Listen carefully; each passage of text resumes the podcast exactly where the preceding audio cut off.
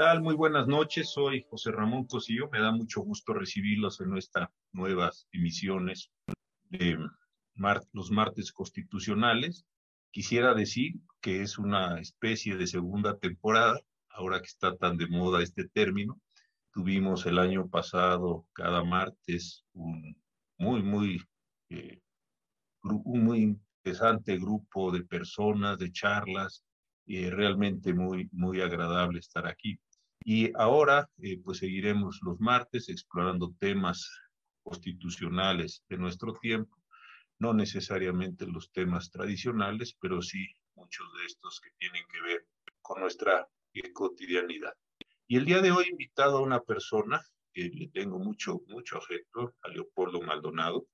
Lo conocí como integrante del Centro de Derechos Humanos Miguel Agustín Pro de la Compañía de Jesús, junto con otras personas que iban a llevar sus casos ante la Suprema Corte, realmente con mucho espíritu de combate, con mucha capacidad técnica y eh, eso me hizo pues, tomarles a todo este grupo un enorme afecto y un enorme respeto, lo digo eh, públicamente.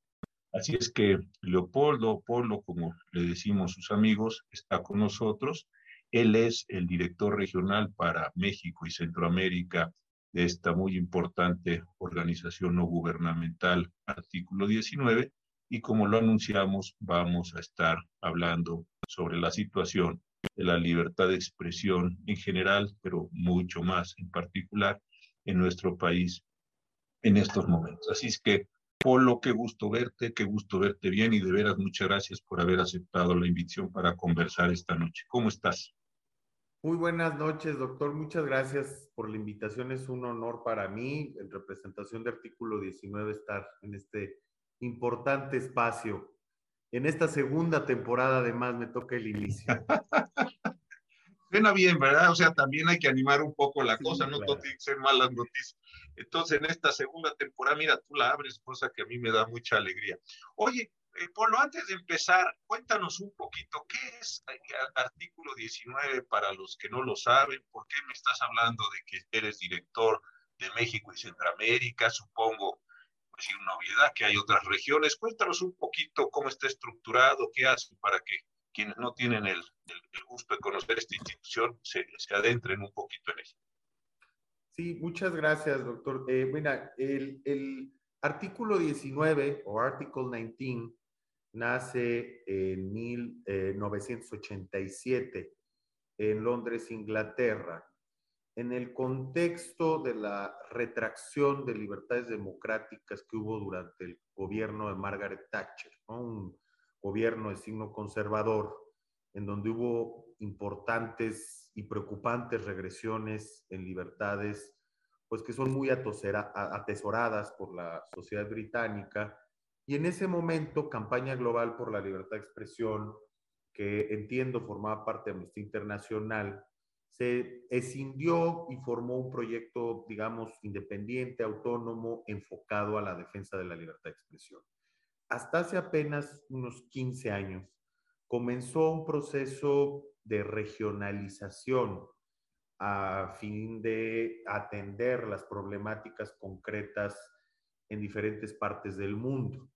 Se abre la oficina para México y Centroamérica. Ahorita les platico un detalle importante eh, Brasil y Sudamérica, el este y el oeste de África, en Senegal y en eh, Kenia, Bangladesh, Túnez.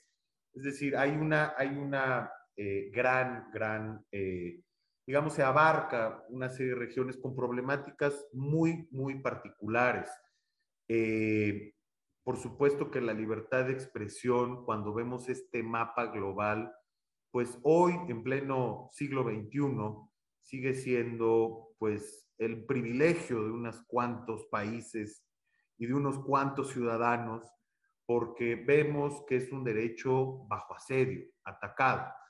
Y definitivamente lo que vimos en México, que originalmente se abre la oficina para abordar temas de derecho a la información o derecho de acceso a la información y transparencia gubernamental, termina formando un programa de protección a periodistas ante la espiral de violencia que se desató con la llamada guerra contra el narcotráfico de Felipe Calderón. Espiral de violencia que desafortunadamente seguimos hoy padeciendo y que es ascendente y se agudiza pues con el tiempo.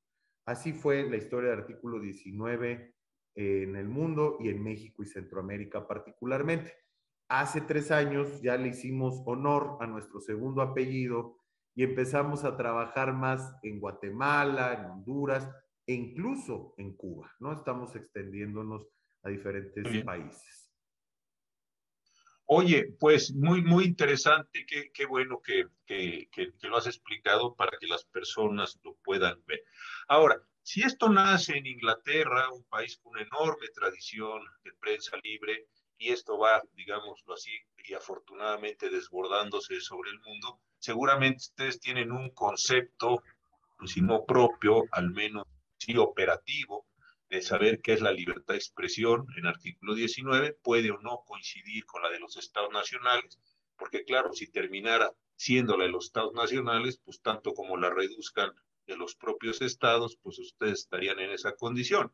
Más allá de lo que digan los tratados, más allá de lo que digan las constituciones, buenas o malas, para ustedes, ¿cómo está conceptualizada la libertad de expresión? ¿Cuáles son sus distintos ámbitos? Y esto que te decía, cómo lo, la operativizan esta categoría en sus distintas acciones.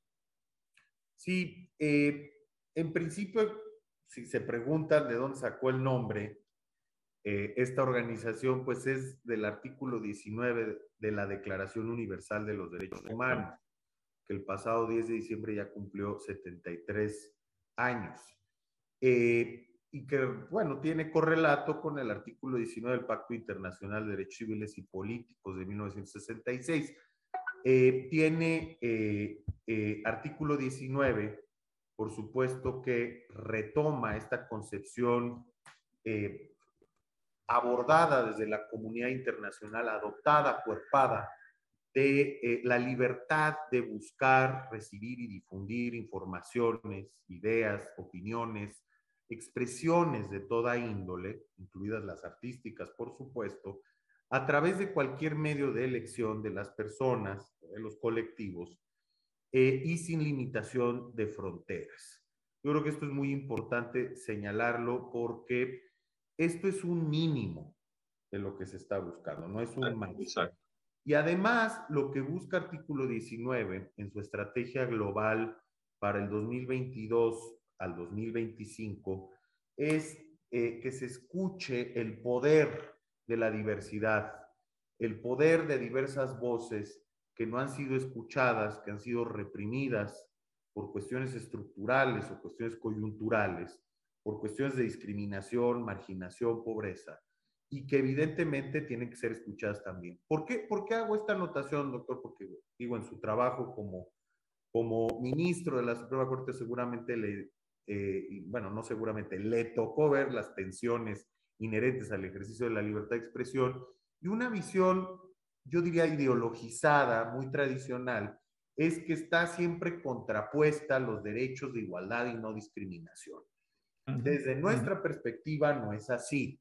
Desde nuestra perspectiva se compenetran, se armonizan, se refuerzan mutuamente y no se pueden entender uno sin el otro. Es cierto que la libertad de expresión, si me permite la analogía, doctor, a veces es como el tío borracho en la fiesta, que cuando dice cosas simpáticas, bonitas, que nos gustan mucho, pues todo el mundo las celebramos, pero también dice cosas incómodas, estridentes, impertinentes, a veces es metiche conforme se le pasan las copas al doctor, al doctor, al, al, tío, eh, no, al doctor no.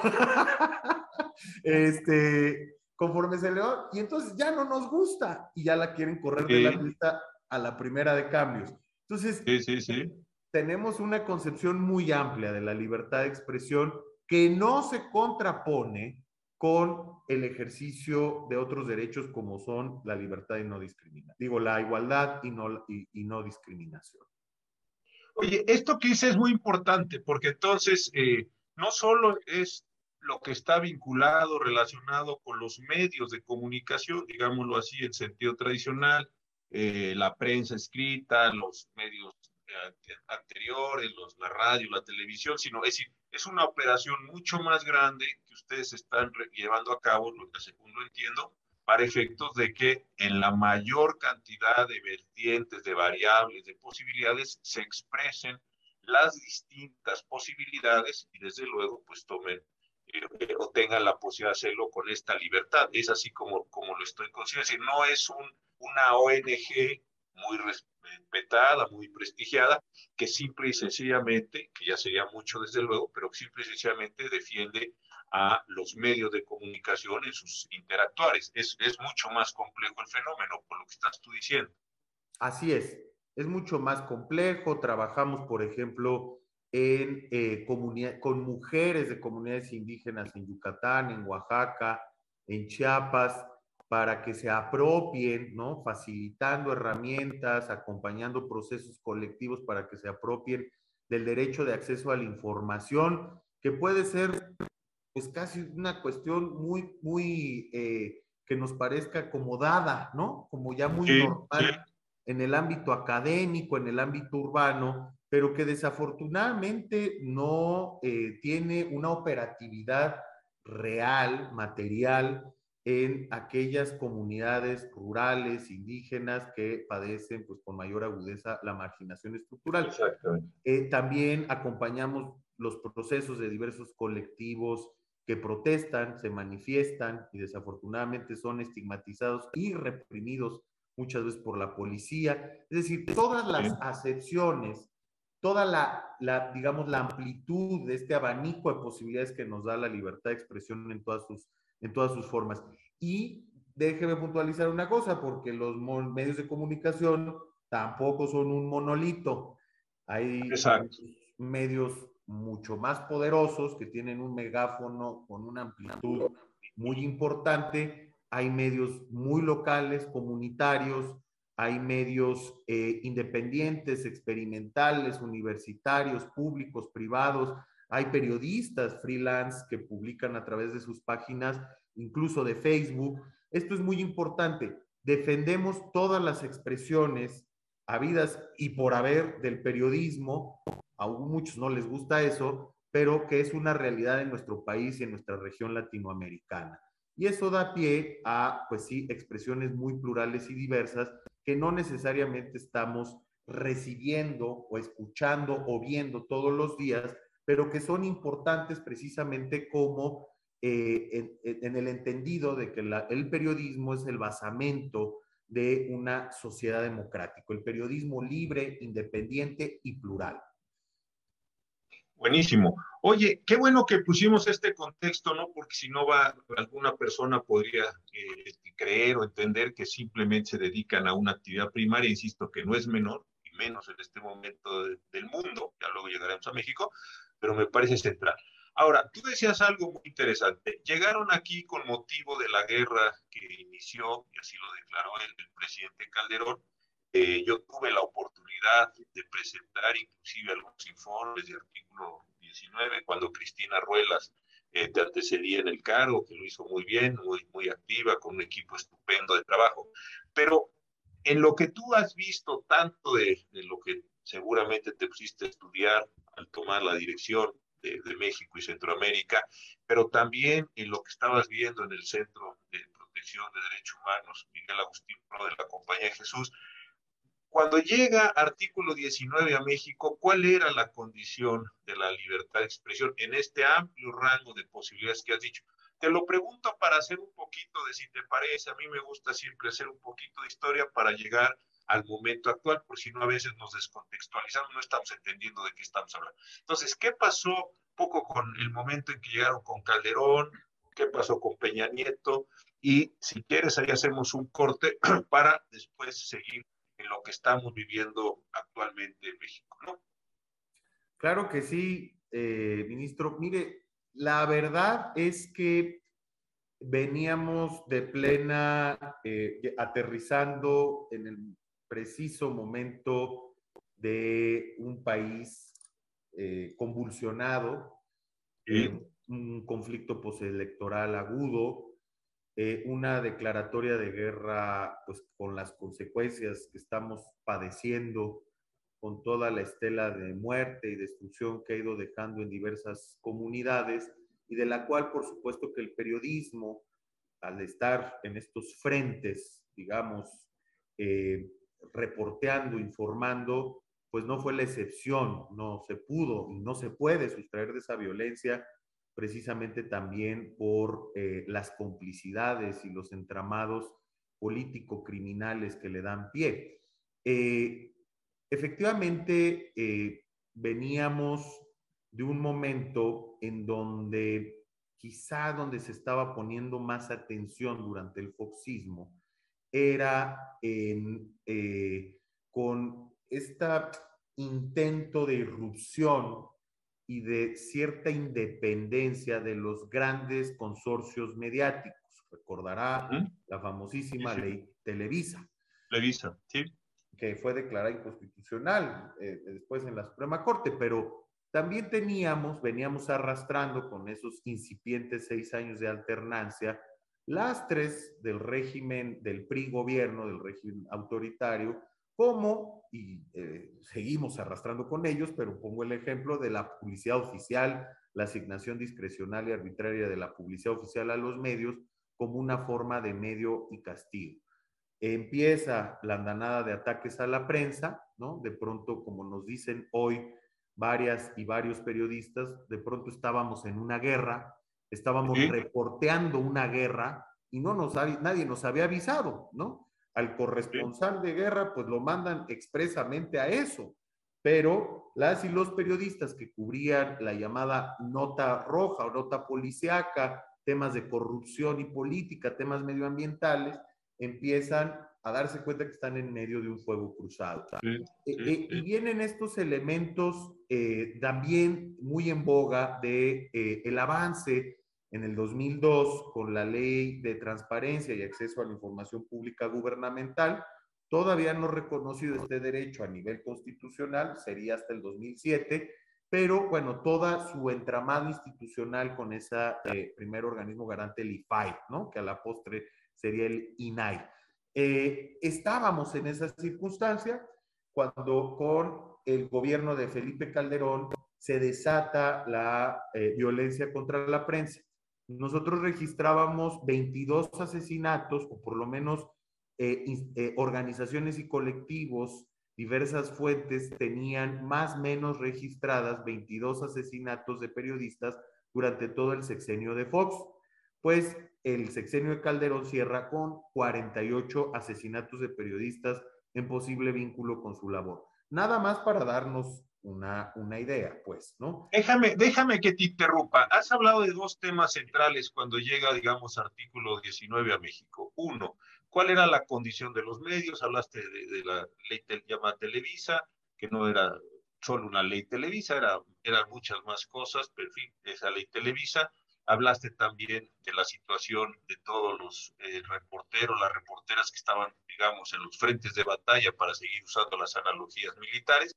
Pero otra cosa que me parece interesante, cuando ustedes llegan para complementar la tercera preocupación de artículo 19, había voces diferentes, cómo estaban también las radios comunitarias, cómo estaban las distintas expresiones, las distintas preferencias, tenían espacios, estaban en ese momento satanizados o estaban, ¿cómo, eso? Para tratar de llevar la historia que tú nos, o más bien las, las tres funciones de artículo 19 a lo largo, digamos, del tiempo que estamos hablando.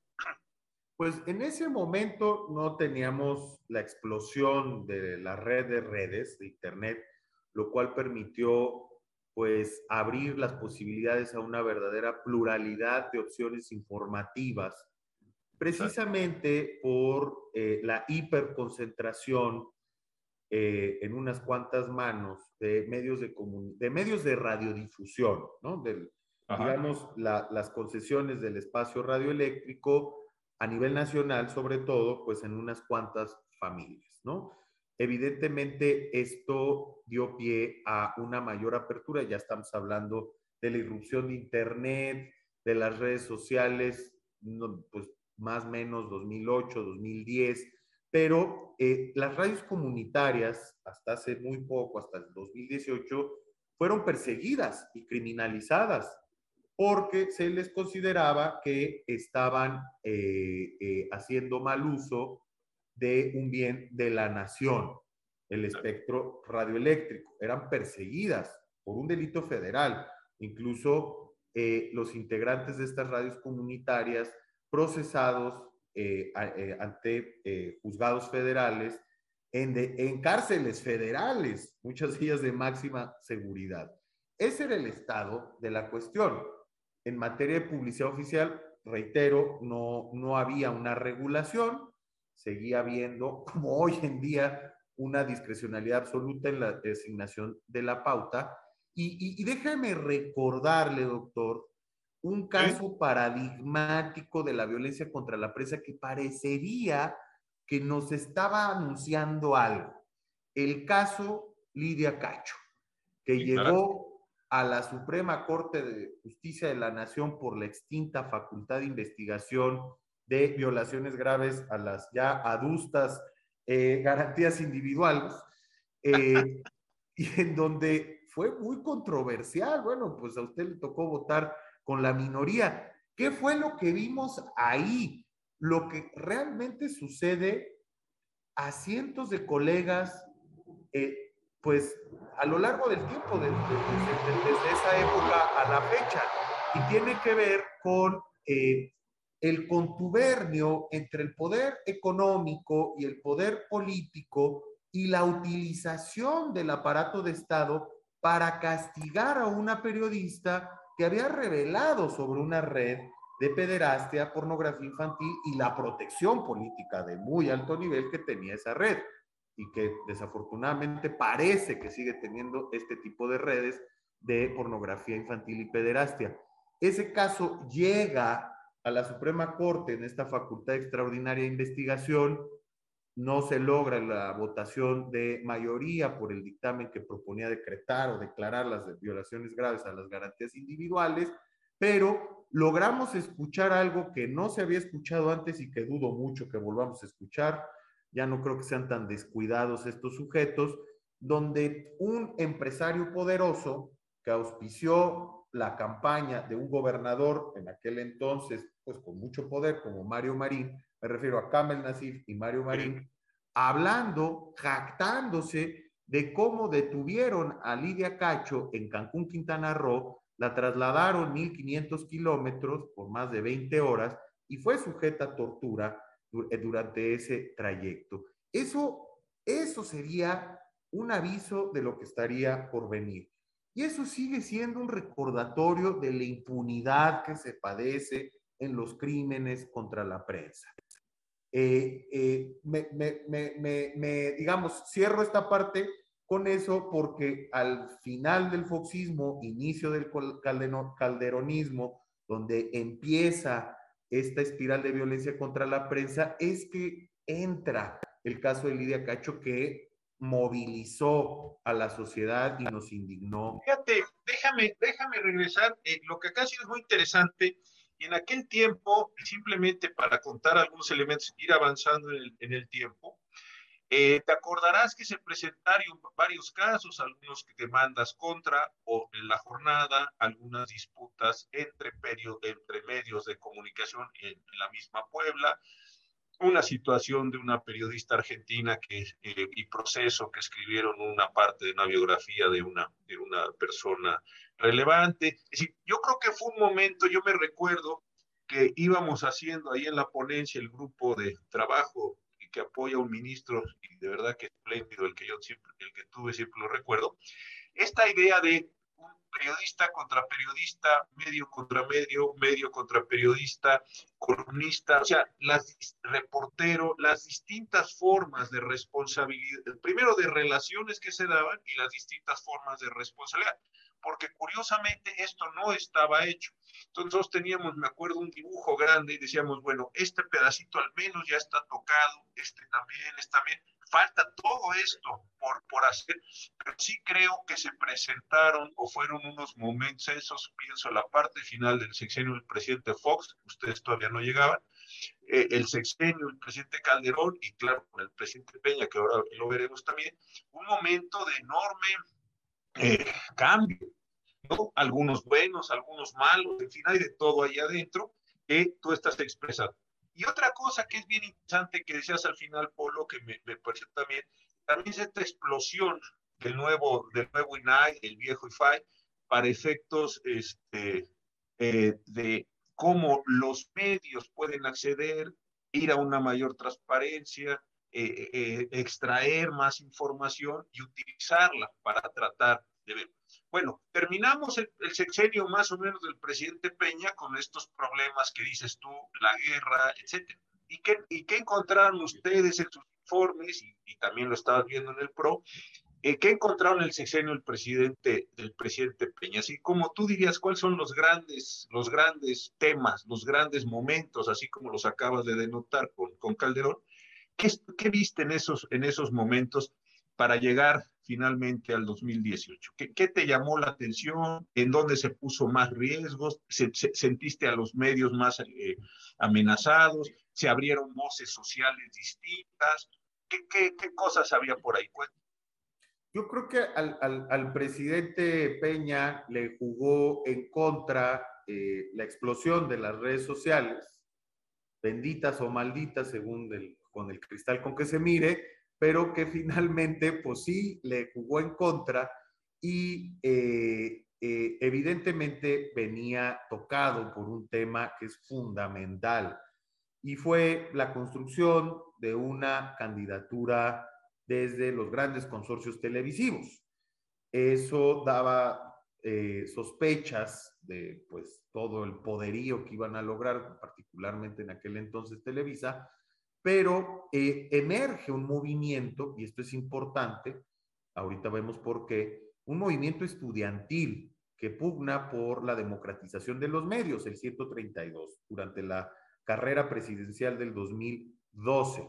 Bueno, eh, en ese momento se pensaba que eh, se iba a favorecer a los grandes consorcios televisivos y se iba a, digamos, a finiquitar o se iba a resolver a favor de ellos a través de diversas reformas legales.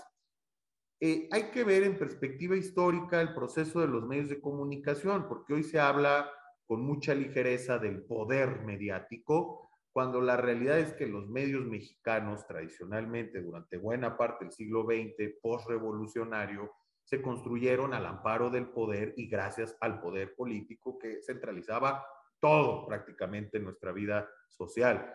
Fuera del que se movía, no, salía en la foto, prácticamente como decía Fidel Velázquez. Los, los medios de comunicación no fueron estas grandes corporaciones mediáticas autónomas eh, del poder político, este cuarto poder, sino que fueron adquiriendo esa autonomía relativa del poder político eh, con eh, la alternancia partidista en el 2000. Y este fue un hito, la candidatura de Peña Nieto y la movilización estudiantil alrededor de esta que se llamó una impostura mediática.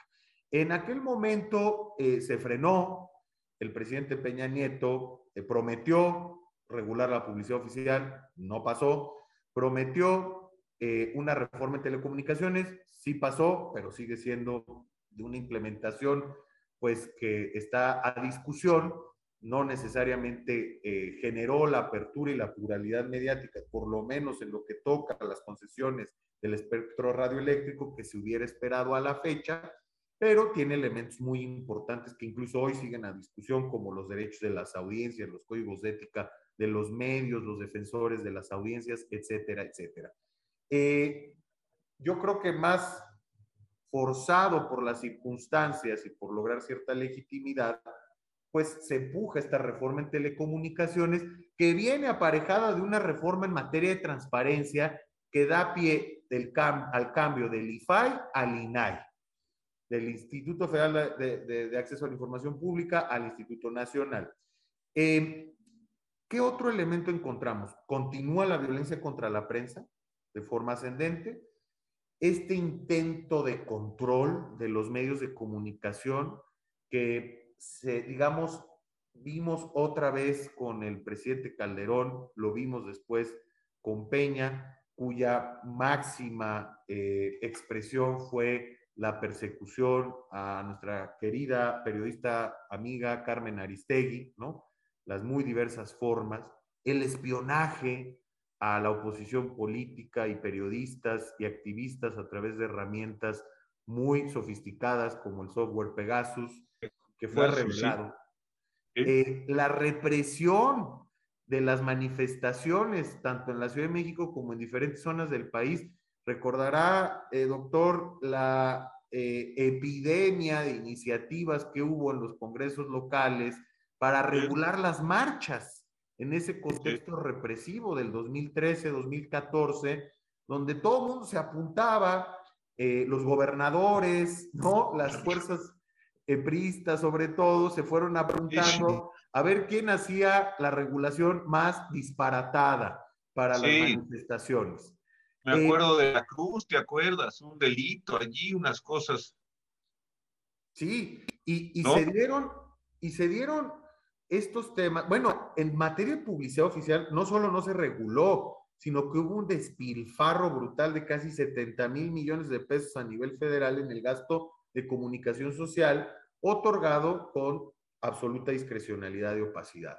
Entonces, se fueron presentando todos estos elementos, pero aquí hay un elemento muy importante, doctor, que es, eh, para los que no tienen memoria tan a mediano y largo plazo, que este periodismo, si quieren, incipiente, independiente, democrático, ético, crítico, eh, fue emergiendo, ¿no? O, se fue consolidando, digamos, no fue emergiendo. Sí, se, fue, se fue consolidando por fuera de los medios tradicionales y dieron luz, gracias también a las herramientas que da eh, las leyes de transparencia, sobre hechos de corrupción gravísimos y sobre violaciones graves a derechos humanos, ¿no?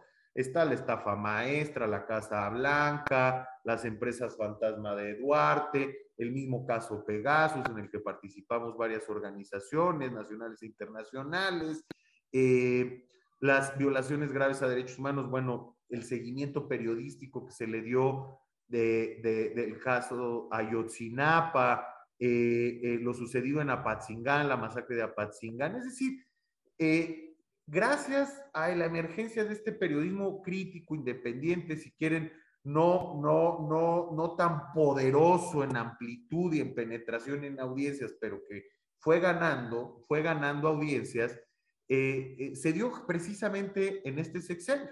Y es en buena medida lo que provocó un hartazgo y una movilización social a favor de una opción o un proyecto político que eh, presentaba o se presentaba como un cambio democrático. Yo creo que has dejado ahí un corte estupendo, estupendo. Ahora, ¿qué está pasando actualmente? Yo observo cosas realmente muy alarmantes, ¿no? De cuestiones, vamos a empezar otra vez. Me parece que los medios están en, la, en los medios grandes, los medios de siempre siguen en una condición igual de poderosa, salen con cierta frecuencia, este, eh, eh, salen las listas de asignaciones de recursos, ¿no? siguen siendo algunos, tienen un orden de prevalente, una posición primera, Segundo, la condición de los periodistas, las periodistas es terrible, ¿no? no solo por el número de muertos, sino porque no pueden de acceder a espacios geográficos, las amenazas que han cernido sobre ellos, segundo asunto. Tercero, otro asunto que me parece que hay en este rango general de operaciones que, que debe vigilar, según su mandato, artículo 19, una una confrontación hacia el discurso de las mujeres, ¿no? Eh, formas de expresión que han sido criminalizadas eh, cuando se han manifestado eh, en aquellas muy importantes momentos que después por la pandemia se han cortado, pero cuando han tratado de regresar ahí hay una criminalización. También me parece que contra las distintas preferencias sexuales hay también un ataque no tan abierto como el de las mujeres, porque ha sido mucho más amplio pero también ahí me parece. Tengo la impresión, pero es una impresión, tú eres el experto, que radios comunitarias también se han ido quedando sin dinero eh, y, por lo entes y operaciones. Y finalmente, también hay que decirlo, en este rango de condiciones, pues un ataque directo del presidente de la República y unos apoyos tan absurdos como los que eh, miembros de su partido o simpatizantes del partido en distintos órganos públicos han eh, sustentado o han reparado simple y sencillamente porque, porque lo dijo el presidente de la República. Entonces, creo que en el marco general de las operaciones de artículo 19 en particular y de la libertad de expresión en general, estamos en un momento muy complejo, muy álgido. Yo participo en el programa de Carmen Aristegui hoy eh, o analizando el tema del presidente, después también el tema de Denise Dresser a cuento de que estaba eh, con Assange, y creo que estamos, y otras muchas personas, pongo las de hoy, pero sí me parece que estamos en esta condición. ¿Ustedes cómo lo están viendo? ¿Tienes estas preocupaciones, otras? creo que aquí eh, podemos desarrollar un, un momento estos, estos asuntos. A ver, yo compartimos eh, completamente esta, esta mirada, doctor. Yo creo que, a ver, la violencia contra la prensa persiste en sus formas, digamos, tradicionales que ya describíamos. Eh, aquí me quiero detener un poco con quienes nos están, nos hacen el favor de seguirnos en esta transmisión. Eh, ¿A qué nos referimos a la violencia contra la prensa? y es una multiplicidad de acciones cuya intención es inhibir o censurar, eh, pues a través de acciones que eh, amedrentan a las y los periodistas o a los medios de comunicación. Artículo 19 documentó en 2020 692 agresiones contra periodistas. En la primera mitad del, del 2021, 362 agresiones, una cada 12 horas. Estamos hablando de que se hay dos agresiones contra periodistas en el país eh, al día. Hay dos agresiones contra periodistas al día en el país. Em, ¿Qué ha pasado también? Hay que recordar desde el, desde el sexenio de Peña Nieto se implementó un mecanismo para la protección de personas defensoras de derechos humanos y periodistas. Eh, a partir de una ley que fue aprobada ya en las postrimerías del calderonismo, en donde, eh, que fue empujada por la sociedad civil, por diversas organizaciones y colectivos, y que lo que buscaba era una instancia que atendiera con un enfoque especializado a estas dos poblaciones bajo asedio. Eh, la implementación no fue la mejor y no fue la mejor precisamente porque tampoco al gobierno de Peña Nieto como a los anteriores les gustaba la crítica y el escrutinio públicos y no sentía la más mínima empatía por estos dos sectores, que son defensores de derechos humanos y periodistas. Eh, el, tema también viene por eh, la creación de fiscalías, eh, en el caso federal hay una fiscalía especializada, pero en algunas instituciones de procuración de justicia a nivel local también, que atienden los delitos contra periodistas o delitos contra la libertad de expresión y que en realidad no han hecho la gran diferencia y hoy por hoy padecemos un 98% de impunidad en los crímenes contra la prensa. Eso me recorrió un poquito para atrás, al, digamos, al, al, gobierno de Peña Nieto, para ver, digamos, en retrospectiva lo que sigue padeciendo la prensa hoy. No ha cambiado gran cosa a tres años del nuevo gobierno en materia de violencia contra la prensa.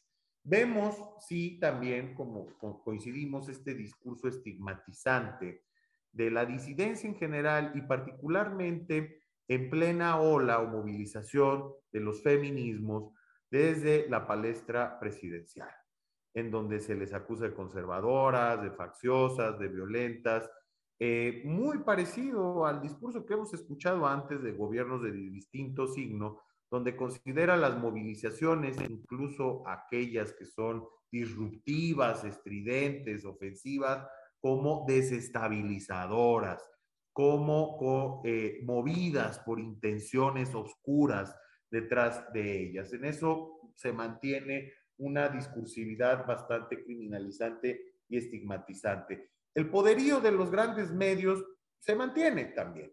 Eh, de hecho, están sentados en la mesa de un, eh, de una, digamos, club muy sui generis que creó el propio presidente de la República, que es el Consejo Asesor Empresarial, donde tres de sus integrantes son los tres dueños de las tres principales cadenas de televisión privada a nivel nacional. Eh, eso es importante decirlo. La publicidad oficial, ¿qué ha pasado con este eh, eh, importante recurso que se conoce como el gasto de comunicación social? Y que es importante precisamente porque está destinado, debe estar destinado para generar y difundir campañas de orientación social, no proselitismo, no publicidad a favor de un gobierno o de un partido. Eh, sin embargo, a, ver, hay un punto positivo que es la disminución del gasto hasta en cinco veces respecto al mismo periodo del gobierno de Enrique Peña Nieto. Pero la discrecionalidad... Gasto, gasto, permíteme, gasto del que doy hacia los, hacia los medios o, gasto del que realiza el gobierno para, para como, como este, porque es interesante este dato, yo no lo había visto. El gasto, disminución, ajá. El, lo que el gobierno paga a los medios privados Eso. Eh, para sus campañas de publicidad eh, oficial. ¿Cuánto, ¿Cuánto es el porcentaje? Cinco veces. Cinco veces, de acuerdo. Estamos, por ejemplo, el año pasado, el segundo año de gobierno de Enrique Peña Nieto se gastaron más o menos 10 mil millones de pesos. En el segundo año de gobierno de eh, Andrés Manuel López Obrador, el presidente López Obrador, se gastaron 2 mil millones de pesos. O sea, se ha reducido. Perfecto. Perfecto. Es que estoy recibiendo comunicados aquí, este, no creas que Aquí una persona, Rosa, gracias, ya me aclaró, y otras personas aquí en el teléfono. O sea, esto está muy, muy movidillo, ¿eh? pero adelante, adelante. Eh, no, no, no, es, es, importante este dato. Y, eh, pero la discrecionalidad y la concentración del gasto persisten. 10 medios se llevan el 50% del pastel, 400 medios se llevan el otro 50%. Ok, si estuviera justificado bajo criterios claros, eh, eh, regulares, objetivos de asignación del gasto, no habría ningún problema. El problema es que parece que sigue persistiendo la discrecionalidad del no pago para que me peguen. Frase lamentabilísima de, acuñada por José López Portillo en 1982. ¿Y qué es lo peor de esto, doctor? No me dejará mentir, que esto se sigue dando a ya cuatro años de una sentencia histórica dictada por la primera sala de la Suprema Corte de Justicia de la Nación, la cual en noviembre de 2017 determinó que el Congreso de la Unión había incurrido en una omisión legislativa absoluta al no regular el gasto de comunicación social, como lo mandataba el artículo tercero transitorio de la reforma político-electoral del 2014, por supuesto que en aquel entonces, en 2014, Hubo 10 iniciativas, ninguna prosperó, ninguna se dictaminó y nunca se volvió a tocar el tema hasta 2017 que la primera sala de nuestro alto tribunal determina que hay una omisión legislativa absoluta, pero que además el estado de cosas que se mantenía era un estado de cosas inconstitucional, porque la discrecionalidad en la asignación del gasto permite la utilización del mismo como un mecanismo de premio o castigo a las líneas editoriales de los medios de comunicación, como históricamente ha sucedido en México y en buena parte de esta región latinoamericana. Y evidentemente esto abrió la expectativa, sin embargo, pues cumplió a regañadientes el Congreso y en 2018 emitió una ley que, imagínense cómo está, que terminó siendo calificada como la ley Chayote. Y entonces no cumplió con lo mandatado por la Suprema Corte lo único que hizo fue juridificar o formalizar jurídicamente las malas prácticas y nunca estableció los criterios de asignación. Eh, hoy estamos ante una segunda oportunidad porque otra vez la primera sala de la Suprema Corte, ante un nuevo amparo que promovimos desde artículo 19, eso me faltó decir, este amparo, este primer amparo del 2017 fue promovido por artículo 19 desde el 2014 Eh, recuerdo, eh, doctor, que en 2015 usted dictaminó la atracción y en 2017 se resolvió. Eh, el proyecto fue presentado por el hoy ministro presidente Arturo Saldívar, lo de la REA. bueno, en 2019 nos volvimos o volvimos a promover un juicio de amparo. Nos sobreseyeron en primera instancia, en segunda vamos a la corte y en septiembre del 2021 otra vez le dicen al Congreso, ya no es una omisión absoluta, ya es una omisión relativa, establece los criterios de asignación. No cumplió el Congreso. No, claro. el 15 de diciembre del 2021 venecía el plazo, no cumplió, hoy está pidiendo prórroga, eh, ambos eh, presidentes, presidenta de las mesas directivas de ambas cámaras, pero evidentemente esto nos habla de un estado de ánimo de la clase política que no quiere amarrarse las manos y quiere seguir negociando en lo oscurito con los medios de comunicación, los unos y los ceros, pues precisamente también para negociar sobre las líneas editoriales. Eh, esta circunstancia... Entonces, a ver, llevamos revisado dos problemas, básicamente, casi tres, pero déjame regresar a uno.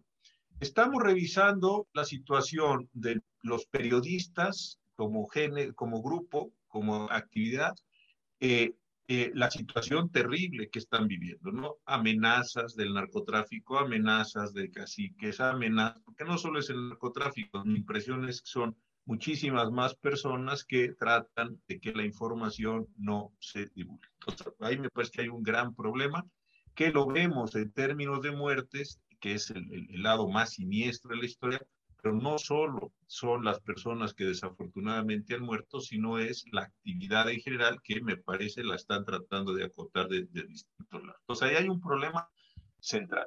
Otro es un gobierno que, que si lo con franqueza agrede a los periodistas que no están comunicando eh, lo que eh, eh, quiere el gobierno o no lo están comunicando de la manera en que lo hace, ¿no? Esto que hace esta eh, licenciada Vilchis, como, se le, dice, creo que se apela García Vilchis, pues dicen Vilchis, eh, eh, me parece que es muy, muy agresivo porque no es el, golpe directo al, periodista, desde luego, pero sí es a la forma de las narrativas, de los usos del periodismo, ¿no? Esto es verdad, pero se exagera, es como estar tratando de introducir elementos de control que me parece delicado. El tercero es el presidente que directamente denosta a los medios de comunicación y a las personas que trabajan en esos medios que están participando. El otro es que efectivamente los mecanismos de Estado, lo decías muy bien, los fondos para protección de periodistas, los mecanismos de protección de periodistas, pues se han ido reduciendo en esta idea de que un Estado debe racionalizar su gasto, no entiendo muy bien para qué, pero en fin, esta es la idea. Y por otro lado, también veo que hay una criminalización a distintas maneras o formas de expresión sociales. Lo digo en particular, lo he visto con las feministas muchísimo más destacado, donde el presidente López Obrador no entiende el cambio histórico del feminismo y consecuentemente agrede con mucha frecuencia estas manifestaciones y lo dijiste, usaste una expresión muy correcta, Polo, desde mi punto de vista, que es disruptivo, ¿no? Todo aquello que no encaje en ciertos márgenes o en ciertos marcos, más que márgenes, entonces tiene esta condición disruptiva. Creo que hay un problema muy, muy grande. ¿Qué otra cosa para cerrar esto estás viendo y qué te preocupa de lo, de lo que supones que va que vamos a ver en los próximos, en los próximos días. Tenemos unos cuantos minutos. He tomado algunas ideas de los comentarios que están por aquí. Voy a poner una por una las preguntas, pero he tratado de hacer un, un, cernido de estas preguntas, estas cuestiones. ¿hay algo más que debamos preocuparnos? Y después, ¿ves que esto vaya a empeorar? ¿Cuál es la predicción de ustedes en el artículo 19? ¿Ves algunas luces? ¿Qué, qué, estás viendo ya en esta parte final de, de, la, charla, mi querido? Pues, doctor, eh, coincido con este diagnóstico. El primero, que el, grado máximo, eh, a ver, nosotros fuimos muy críticos. Les recomiendo que lean nuestro informe, disonancia, eh, no, perdón, distorsión, el discurso contra la realidad, en donde hablamos de las conferencias matutinas como un eje de estigmatización, de ataque y de desinformación. Eh, no todo es desinformación, pero tampoco todo es información fidedigna y objetiva que, según los relatores de libertad de expresión de los diversos sistemas de protección de derechos humanos, eh, pues tienen eh, los jefes de Estado, los funcionarios públicos, la obligación de brindar información pertinente, objetiva y veraz. Eh, entonces, en ese sentido, lo que hemos visto es la concentración de la comunicación política gubernamental en una voz, en un espacio, ya se convirtió la conferencia matutina en la máxima tribuna del país y ahora ya se le dice así, eh, y es una concentración de la información, lo que se llama en la teoría de comunicación gatekeeping, ¿no? Es, ellos controlan, regulan qué sale y qué entra, pero además el agenda setting, posicionamiento de agenda muy clarito que está ahí, es una estrategia muy habilidosa en ese sentido. El problema es que cuando tratamos de contrastar los datos que otorga el presidente o diversos secretarios de Estado, se niega la información a través de diversas argucias legales o se declaran incompetentes las diferentes instancias que deberían, en principio, ser competentes o se declara inexistente la información. No hay manera de contrastar los dichos presidenciales. Pero el tema más preocupante es este que usted menciona, la estigmatización. La estigmatización en un contexto de violencia creciente contra la prensa, justo este inicio de 2022, donde en seis semanas asesinaron a cinco periodistas, que no quepa la mesura, la responsabilidad política de decir, a ver, voy a parar un poquito mis señalamientos a la prensa crítica que no me gusta, pero soy un jefe de Estado y voy a hacer una condena pública enérgica y transformar como lo propuso el relator de libertad de expresión de la Comisión Interamericana, Pedro Vaca. El quién es quién en las mentiras, en un espacio de reconocimiento o de rendición de cuentas sobre los avances en las investigaciones de estos homicidios o lo que sea que, pueda generar un ánimo social distinto a favor de la prensa, pues no se está haciendo. Y lo que vemos es que eh, en esta escalada de virulencia y de hostilidad verbal, pues tenemos ya un tribunal de la verdad desde el 30 de junio del año pasado que ha sido severamente criticado por este relator de libertad de expresión de la Comisión Interamericana, en donde el gobierno se ha rogado la auditoría de los contenidos periodísticos, situación que desvirtúa completamente la función del propio Estado, pero que además es incompatible con la Constitución y los tratados internacionales de lo que México es parte. ¿Cómo lo vemos para adelante? Muy cuesta arriba, doctor, mientras persista este discurso, porque sí cuenta el poder de la palabra de un presidente y de un presidente con este nivel de legitimidad social y de popularidad cuenta y pesa y pesa mucho. Y ya estamos viendo réplicas o más bien eh, estamos viendo que otros actores políticos están trepando en esta forma de relacionarse con la prensa, de cualquier signo partidista. De por sí teníamos, por ejemplo, en Jalisco un, un, gobernador que en sus anteriores cargos públicos no era muy abierto a la crítica como Enrique Alfaro y pues hoy se siente habilitado para seguir denostando a la prensa. Un Diego Sinué en Guanajuato que tiene confrontaciones, estoy hablando de gobernadores de diferentes signos partidistas, que se sienten envalentonados. Pero también tenemos un eh, eh, Luis Miguel Barbosa que con esta animosidad en contra de la prensa coloca a Puebla de ser el décimo estado con más agresiones a la prensa en, 2000, eh, en 2019 al segundo estado con más agresiones de las que tengamos registro en 2020. Un gobernador Cuitlagua García que se pone a darle de manera muy violenta a una periodista clases de periodismo, o lo que vimos con el secretario de Comunicaciones y Transportes en San Luis Potosí. Es decir, sí se está sintiendo este ánimo y conforme se acercan los periodos electorales, particularmente la carrera presidencial para el 2024, si no cabe la mesura, esto va a empeorar. Y nadie está diciendo que cuando un presidente, un gobernador, un alcalde dice algo contra la en, en, automático alguien jala un gatillo en otro estado del país para matar. No, genera un ambiente hostil, un ambiente propicio para la violencia y como eh, correlato no genera eh, un reconocimiento público al que están obligados los altos funcionarios del Estado. Yo aquí traigo a colación, ¿eh? esto no es un tema nuevo en América Latina. Ya lo ha tratado la Corte Interamericana de Derechos Humanos y sí ha reconocido la libertad de expresión de los altos funcionarios del Estado, pero sobre todo su calidad de garante y de responsable de la libertad de expresión de otros. Y eso creo que tiene que estar en la discusión y eso creo que no está, digamos, entendiéndose en el ánimo de los actores políticos hoy. Aquí me han hecho dos preguntas, yo tengo una opinión, pero me gustaría oír la tuya, que acerca de lo que hace el presidente es derecho de réplica, bajo estas coordenadas que acabas de decir del sistema interamericano, de lo que ustedes han analizado del, del redactor, ¿tú crees que eso se puede ser calificado así? ¿Qué está haciendo el presidente? En tres minutos, mi querido Polo, para después tener un cierre, si te parece. Eh, rapidísimo. Eh, abogadas, abogados, abogades, echémosle un ojito a la ley reglamentaria del artículo sexto constitucional en materia de derecho de réplica. Ahí están los derroteros. Se activa cuando los medios de comunicación o los productores de contenidos eh, publican hechos falsos o que se consideran falsos o inexactos. Y ahí, entre los requisitos para ejercer el derecho de réplica, está que no haya descalificaciones y que no haya adjetivos y que no haya ofensas en esa réplica.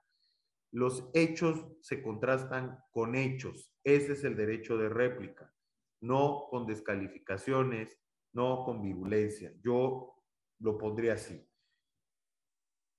Fantástico. Oye, y creo, y perdón que regrese a esto, pero por ejemplo, que tú estabas diciendo lo del sistema interamericano, cuando los, jefes de Estado, jefes de gobierno tienen que ser garantes.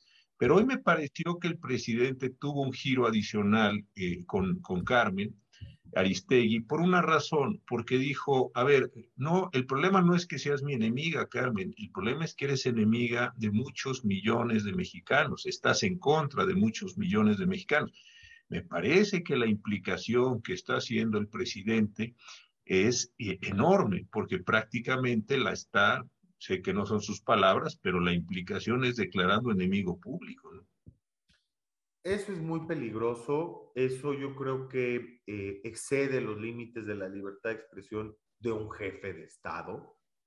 Eh, eso evidentemente la coloca en una situación de riesgo, de vulnerabilidad.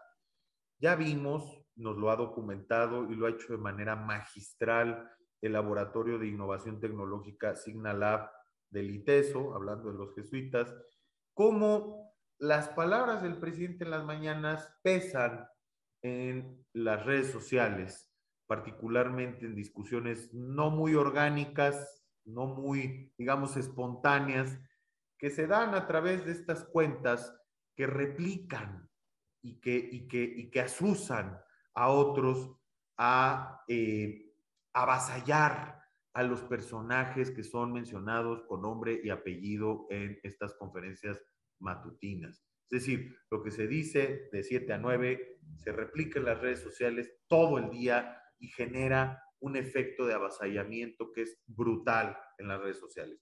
Si me permiten, eh, no me gusta hacer esto, pero nos ha tocado como artículo 19. Nos ha tocado que nos señalen, que nos digan, que nos estigmaticen, que nos pongan como golpistas desde la palestra presidencial y desde medios oficiales y oficiosos. Y eh, eso sí eh, eh, vicia la conversación. Una cosa es que yo reconozca que no estoy de acuerdo contigo, que discrepo profundamente de tu opinión y de tu perspectiva, y otra cosa es que te declare enemigo. Y otra cosa es que te diga que eres golpista, porque pues un golpe de Estado, para los y las juristas que nos escuchan, pues está tipificado en el capítulo primero del Código Penal como delitos contra la seguridad de la nación. Es nada más y nada menos que eso. Es decir, no se está sopesando el, el alcance de estos calificativos y de estas palabras desde el propio poder público. Ya no digamos quien las replica en diferentes espacios eh, en redes sociales y medios afines al gobierno. Oye, Polo, pues de veras muchísimas gracias. Eh, qué bueno que iniciamos esta temporada contigo. Me ha dado mucho gusto. Los que nos has, tienes unos comentarios espléndidos. Llegamos a tener más de 200 personas eh, que nos están escuchando. De veras, muchas gracias por los comentarios. Vamos a seguir. El tema que hemos tratado hoy, que ha tratado también eh, Leopoldo Maldonado, creo que es para todos central. Tenemos que tener mucho cuidado para no seguir pues, permitiendo estas condiciones porque se va depreciando toda la condición democrática en la que estamos todos tratando de vivir. Y qué bueno también que visibilizas el trabajo de artículo 19, que tantos años lleva teniendo tan buenos informes, los equipos que han ido eh, pasando por ahí, ahora que el que tú encabezas, que es magnífico. De verdad, Polo, muchísimas gracias. Te mando un fuerte abrazo y con mucho afecto, con mucho respeto a lo que haces y a todas las personas que nos vieron esta noche. Nos vemos el primer martes, eh, no, el último martes de cada mes. Ya cambiamos un poco. El último martes de cada mes nos vamos a estar viendo en este programa. Y ojalá más adelante nos puedas volver a hacer el honor de acompañarnos por Con todo gusto, doctor. Muchas gracias por la invitación y bueno, sabe que el respeto y la admiración es mutua. Muchas gracias. Gracias, seguimos en contacto. Muy buenas noches a todos, cuídense mucho.